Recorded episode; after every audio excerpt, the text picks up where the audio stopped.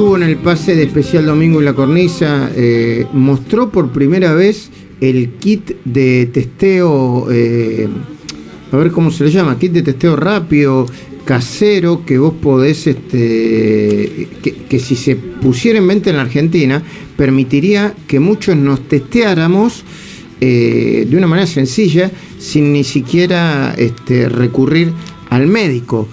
Eh, muy sencillo es, ¿eh? la verdad que lo mostró y es, y es, y es muy sencillo de hacer. Eh, vamos a saludar junto con Gustavo Noriega y todo el equipo de esta mañana en Rivadavia 630 al doctor Conrado Stoll. Conrado, buen día, ¿cómo va? Muy buen día, Luis. Y déjame que, que enganche eso que decís recién, que los testeos rápidos, lo dijiste muy bien, testeo rápido de antígeno, con una cosa que me parece brillante el Reino Unido está estudiando ahora reemplazar el aislamiento, o sea, si una persona tiene un contacto con un infectado, en lugar de aislarlo, en lugar de aislarlo, le indican testeos diarios, le mandan siete de estos kits que mostré ayer para que se haga un testeo cada día, o sea, que la persona no se aísle, que siga haciendo su trabajo, que pueda ser activo, pero cada mañana se hace el, el testeo rápido. Si es negativo, mientras sea negativo, sigue haciendo sus actividades. Si el segundo o el cuarto o el sexto da positivo, sabe que se tiene que aislar. Pero si siete seguidos son negativos, fíjate vos que la persona se mantuvo activa, eh, activa económicamente en sus tareas de todos los días y no tuvo que aislarse. Fíjate vos qué gran paso, qué interesante este estudio que están haciendo en este momento. Ahora, eh, ¿a qué se considera contacto estrecho? Porque se vuelven a discutir ese tipo de cosas, ¿no? Eh, eh ¿Cuándo uno debe decir, bueno, eh, señor, señores, eh, el médico, autoridades, quiero hacerme un porque tuve un contacto estrecho con alguien que tuvo COVID positivo, que tiene COVID positivo? Bueno, muy buena tu pregunta, pues de las cosas que es distinta la definición en distintos países y que es hasta ambigua. Estrecho sería que estés a menos de dos metros, más de 15 minutos, con una persona que se confirmó infectada. Pero Luis, tu punto es válido porque si estuviste a 2 metros y 10 centímetros, no es estrecho. Si estuviste 20 minutos en vez de 15, no es estrecho. O en mi caso, que tuve un contacto, eh, no se podía, definamos lo estrecho, hace tres semanas, dos, tres semanas.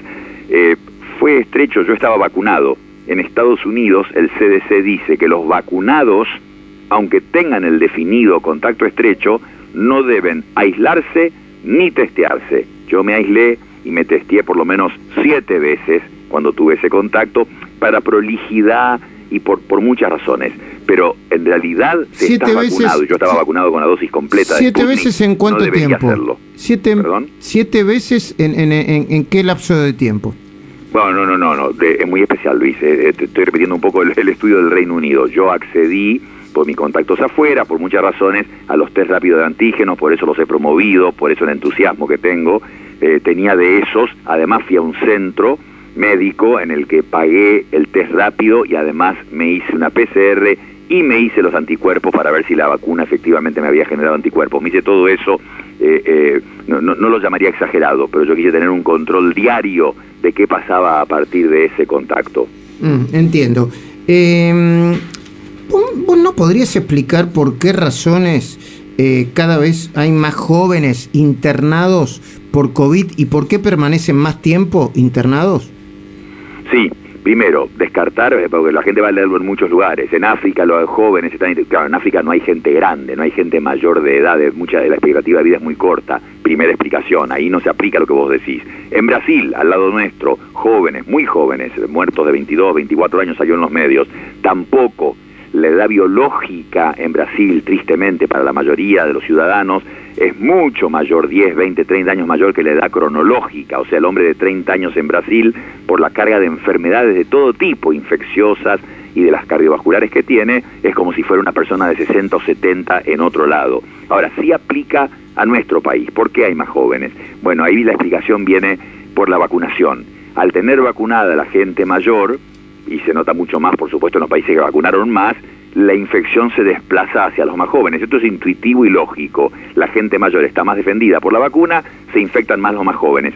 E interesantemente, por ejemplo, en Estados Unidos también se infectan más los más jóvenes, aunque califican hasta los chicos de 16 años para vacunarse. ¿Por qué? Porque se está viendo que los más jóvenes no van a vacunarse. El ritmo de vacunación disminuyó en Estados Unidos porque los más jóvenes se sienten inmortales, inmunes y se vacunan menos. Pero de nuevo, se desplazó en nuestro país a los más jóvenes porque hay una cierta defensa en los mayores por la vacuna. Y por último, la razón por la que se enferman más y como vos decís por ahí más prolongado es porque los jóvenes, ese porcentaje que termina teniendo una enfermedad más seria, se quedan más tiempo en la casa. Como son más fuertes, como aparte se sienten que no van a tener una enfermedad grave, aguantan, entre comillas, más tiempo en la casa, entonces para cuando llegan al centro médico probablemente están más enfermos de lo que deberían estar y cuesta más recuperarlos. Se entiende. Gustavo Noriega, te está escuchando el doctor Conrado Stoll. Buen día, Gustavo. Hola, Conrado, buen día, ¿cómo estás? ¿Qué tal? Eh, te quería preguntar cómo viste los números de los últimos días con una variación en la cantidad de testeos muy importante, pero al mismo tiempo no da la sensación de que haya que, que esté creciendo la cantidad de contagios. ¿Cómo los estás viendo?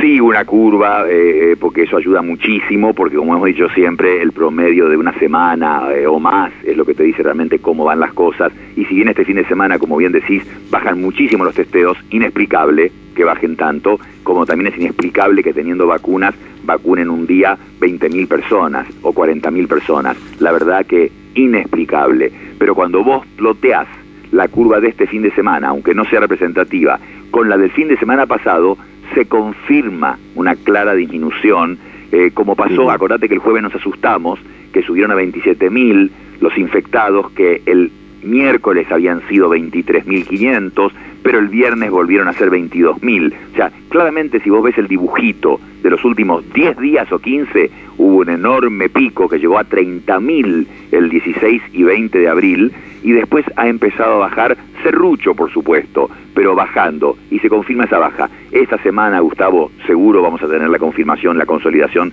si efectivamente estamos bajando, y las restricciones, que anoche no le entendía a Luis cuando me preguntó en el programa, porque me habló de los retenes, y yo la verdad no había leído eso, pero sí, totalmente absurdo lo que hicieron en la provincia, yo creo que para molestar a la gente, tomando la temperatura, que es algo inútil, y frenándolos y retrasándolos, totalmente absurdo, pero aislamiento, o sea, disminución de circulación con una cierta restricción, sin duda que ayuda a que se consolide esta disminución, no esos absurdos de retenes o cosas extremas que se han hecho. Muchísimas gracias, Conrado. Eh, eh, eh, me di cuenta que no habías entendido, yo no te formulé la pregunta correctamente. Te mando un abrazo grande y nos reencontramos mañana. Un abrazo, Luis, buen día, hasta luego. Hasta luego.